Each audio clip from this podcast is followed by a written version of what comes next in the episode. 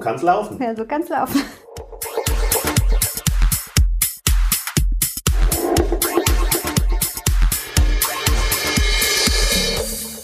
Hallo Lutz.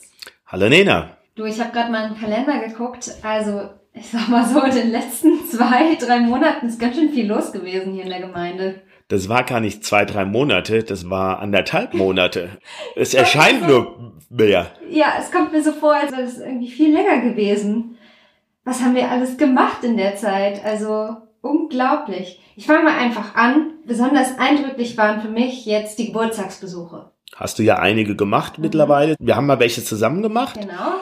Und dann warst du aber auch allein unterwegs. Genau. Also besonders am Anfang hatte ich so ein bisschen Angst davor, so wie ich immer, vor allem wenn immer irgendwie erstmal Angst habe. Man geht ja da zu fremden Leuten zum Geburtstag und sagt, hallo, ich bin die Vikarin, ich wünsche Ihnen alles Gute zum Geburtstag. Aber wirklich, mit was für einer Freude man da aufgenommen wird, wirklich, also bisher hatte kann ich mich auf jeden Fall an einen Geburtstagsbesuch sehr deutlich erinnern. Das war bei einem 85-jährigen Mann und der war irgendwie ganz zufrieden, dass ich vorbeigekommen wäre. Sein Sohn wäre heute nicht vorbeigekommen, aber schön, dass, dass ich da wäre. Und dann haben wir uns unterhalten und redeten über sein Haus und dass es ihm ja auch relativ viel Arbeit macht. Und dann meinte er, ja, und jetzt, das Schlimmste wäre jetzt, jetzt würde ihm noch was mehr Arbeit machen.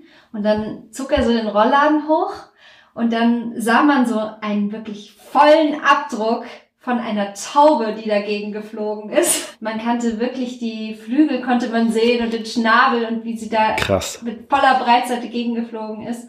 Und er meinte so, jetzt muss ich das hier auch noch machen. Dann muss ich draußen den, die Leiter holen. Und ja, ich meinte nur, dass der Heilige Geist vielleicht versucht hat, reinzufliegen. Genau, aber irgendwie diese Geschichten, die die Leute aus ihrem Leben erzählen, so viele haben erzählt, dass sie das Haus selber gebaut haben, dass wirklich so jeder Stein und jeder Speis Mhm. ist so durch die Hände gegangen und wie das hier am Anfang war, als sie in Lich angekommen sind und wirklich sich dann hier das Leben gebaut haben. Das finde ich bei Geburtstagsbesuchen immer total schön. Ich bin ja ein grundneugieriger Mensch und das Schöne eben, ja, Lebensgeschichten zu hören. Manches Mal können wir uns das kaum mehr vorstellen, wie das war, so in der, ja, immer noch Nachkriegszeit, die ganz andere Bedingungen hatte als unsere Zeit heute und wie die Leute ja wirklich, wie du es erzählt hast, eben mit der eigenen Hände Werk sich die Häuser gebaut haben, wenn sie aus der Altstadt rausgezogen sind oder wenn sie aus dem Osten kamen oder dergleichen. Und da natürlich stolz drauf sind,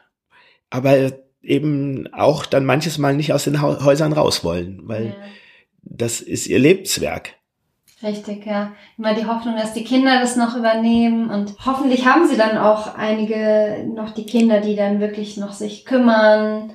Und wir waren bei einem Ehepaar, da haben die Kinder den Garten noch gemacht, so dass es für das, für altersgerecht ist für die, dass die Hochbeete anstatt den normalen Garten haben. Genau, aber man kriegt viel mit und ich muss sagen, einiges war auch sehr schwer zu sehen. Also ich war bei einer Anfang 90-Jährigen und die konnte dann nur noch Ja und Nein und einige Sätze sagen. Aber sie saß im Rollstuhl und eigentlich habe ich mehr mit ihrem Sohn gesprochen. Der hat mir ganz viel erzählt, wie die Mutter früher war, wie sie hier die Kinder immer aus dem Garten gejagt hat und er einmal in einen Nagel getreten ist, auf so ein Holzstück. Aber das war dann schon im Vergleich zu dem Geburtstagsbesuch, den ich danach gehabt habe, ein schwerer Geburtstagsbesuch, fand ich. Weil man dann auch gesehen hat, bei dem anderen Paar, da war der Mann irgendwie voller Leben. Der konnte sich noch gut bewegen. Der war auch noch in der Stadt unterwegs. Der hat mit seinen Kindern im Handy WhatsApp geschrieben und war Mhm. total fit und wir haben einen Sekt zusammen getrunken und es war das pure Leben. Also dann so wirklich auch diese Unterschiede zu sehen, was das Alter mit einem machen kann. Es gibt mir dann schon manchmal zu denken, wie wird das dann bei mir auch sein mit dem Älterwerden? Aber gut ist es ja in beiden Fällen, die Leute zu besuchen und das zu hören und vielleicht dann eben auch das Schwere zu teilen mit ihnen, indem man einfach nur zuhört und ja bei ihnen dabei ist und mit ihnen das teilt, auch das Schwere. Und ja, die Gedanken über das Älterwerden, die stellt man sich dann selber schon manches Mal, auch wenn man noch jung ist und andere im gleichen Alter das vielleicht nie machen würden. Aber wir werden ja drauf gestoßen in unserem Beruf. Aber man erlebt das Schwierige des Alters, aber auch vielleicht manchmal das Schöne des Alters. Und da waren wir ja im Frauenkreis, ne? Da ging es ja auch mal drum, um das Älterwerden. Immer wieder geht's da ja darum. Mhm. Und da war eine Frau, die hat was total Nettes gesagt. Dann meinte sie zu mir so, na ja, Sie war 83. Also sie würde sich selbst keine Gedanken machen übers Älterwerden. Dann bräuchte ich mir auch keine Gedanken machen. Das fand ich schon richtig gut. Aber auch über, ich glaube, worauf du anspielen wolltest, war über das Seniorenheim, oder? Genau, das meinte ich. da, was hatte sie nochmal gesagt? Sie, sei jetzt, ich glaube, seit einem Jahr oder mhm. so im Seniorenheim und sie hätte jetzt nur noch Urlaub. Jeder Tag sei wie Urlaub. Genau. Sie muss sich um nichts mehr kümmern, sie wird bedient und das war das Beste, was er tun konnte, nur noch Urlaub haben. Also in diesen Wochen habe ich wirklich erlebt, wie vielfältig das nochmal das Gemeindeleben ist. Vor allen Dingen, man kommt ja dann manchmal vom Taufgespräch mit der einen Familie ins Trauergespräch bei der anderen Familie. Und das liegt ganz nah beieinander. Mhm. Und irgendwie muss man auch mit umgehen und sich darauf einstellen, auf das Freudige in der Tauffamilie, die sich über ihr Kind freuen, aber eben dann eine halbe Stunde später über das Leid mhm. und ganz bei den Menschen dabei sein und versuchen, das mit ihnen zusammen auszuhalten. Also wirklich von diesem Leben dann in dieses Beerdigungsgespräch. Gerade heute Morgen war ich bei einer Bestatterin und habe mal gefragt, wie das eigentlich so funktioniert, wenn Angehörige da wirklich einen Trauerfall haben in der Familie. Und sie hat mir dann auch alles Mögliche erzählt. Also das gehört irgendwie auch dann dazu zum Vikariat, dass man die verschiedenen Mitarbeiter in der Gemeinde auch kennenlernt, dann mit der Küsterin mehr zusammenarbeitet bei den Gottesdiensten, mit der Gemeindesekretärin, dann abstimmt, wie ist das jetzt nochmal mit dem Taufspruch in der Tauffamilie, die brauchen noch das und das. Also wahnsinnig viel, was da in den anderthalb Monaten, hast du gesagt, zusammengekommen ist. Ja, und letzte Woche hatten wir wieder einen Gottesdienst auf und aus der Spur und da ging es um Abraham und das war richtig gut wieder, der zweite, den wir gemacht mhm. haben der super gut angekommen ist bei den Leuten, die da waren. Aber da waren wir ja auch davor ziemlich beschäftigt. Erstmal inhaltlich natürlich. Ja. Das ging um Sorgen und um Mut. Mhm. Und mit Abraham, wir hatten dann die Idee, dass wir die Kapelle unserer Kirche, die hat zwei große Fenster und die Idee war, dass die Leute da reingehen, der Durchgang gestaltet wie ein Zelt, Ausgang, und dann gehen sie da raus, also aus der Kirche und sind unterm Sternenhimmel auf einmal, obwohl Tag ja eigentlich ist. Das heißt, wir mussten die Fenster abkleben mit Mülltüten. Das war ein längeres Unterfangen. ich ähm, sehe dich da immer noch auf dem, auf der Leiter stehen und da wirklich alles Mögliche abkleben und das hat schon seine Zeit gedauert, ne? Mit zwei Bibern haben wir die Sterne hm. an die Decke projiziert. Das gehört halt auch dazu, wenn man so Ideen hat und was Besonderes machen will, dass man das vorbereiten muss, zusammen mit der Küsterin, die da immer total ja. mitmacht. Das ist Kommt total schön. Ja, absolut. ja. Aber das Ergebnis äh, spricht dann auch für sich, ja, dass die Leute das wertschätzen, wenn es mal im Gottesdienst anders ist und auch wertschätzen, wie viel Mühe drin steckt. Mhm. Und ich meine, die Kapelle, die so umgestaltet ist, die wollten dann ja alle, das bleibt erstmal. Das bleibt erstmal so.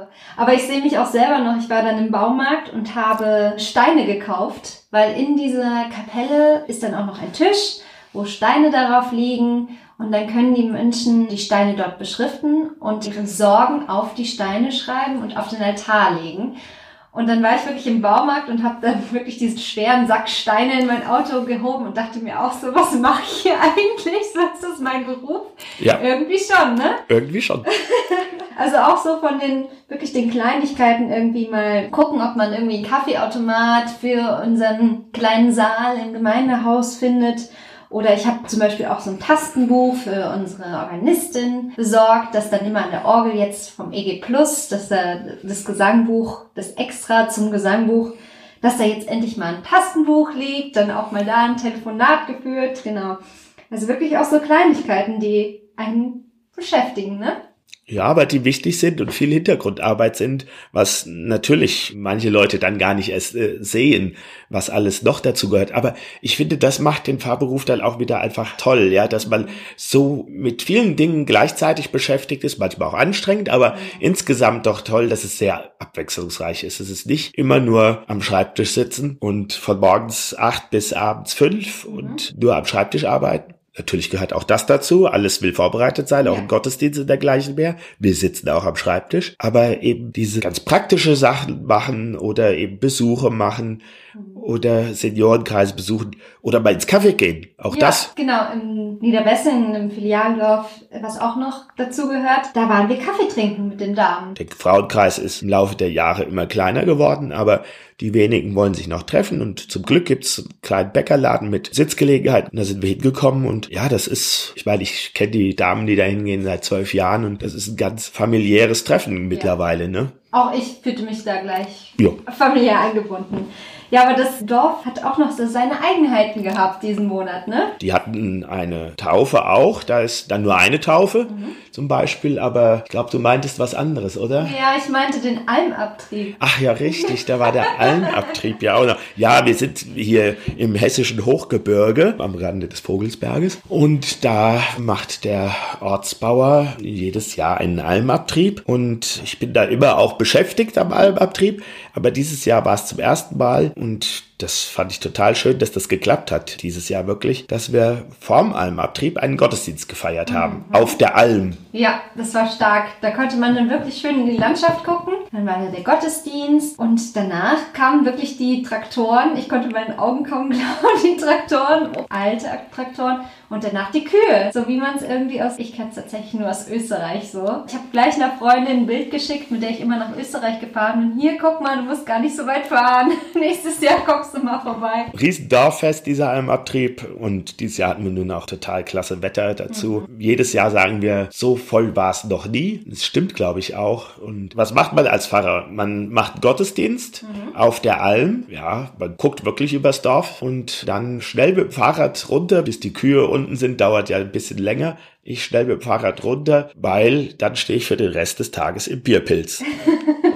Das macht auch nicht jeder, oder? Nein, natürlich nicht. Das muss, muss man jetzt auch nicht machen als Pfarrer. Nicht, dass da falscher Eindruck entsteht. Aber ich finde es total klasse. Es macht mir Spaß, weil die Menschen, die da im Bierpilz stehen und die anderen, die da arbeiten, das sind ja die aus dem Dorf. Und wenn ich da als Pfarrer nur hinkomme und mich mal ein, zwei Stunden hinsetze, dann kommen sie ja aus der ganzen Umgebung. Ja. Da finde ich vielleicht gar nicht die Leute, die aus dem Dorf wirklich sind. Und wenn ich die Leute aus dem Dorf treffe, ja, dann sind ein Gutteil von denen jedenfalls so beschäftigt, dass die überhaupt keine Zeit haben. Aber den ganzen Tag da selber mitarbeitend ist einfach, ja, man gehört zum Dorf dazu und wird dann im Dorf auch ganz anders angenommen. Und ich muss sagen, ich habe das ein paar Jahre versucht, zwei, drei Jahre versucht, da in Bierpilz reinzukommen. Und das haben die nicht wirklich geglaubt, dass ich das mache. Aber nachdem ich das erste Mal da war, das war der Eintritt ins Dorf.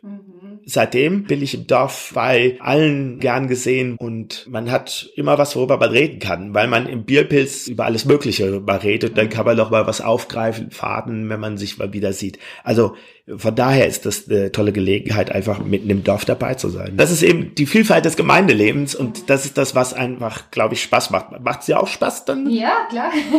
Ja, dann würde ich sagen, so kann's weitergehen, oder? ja, so kann's laufen.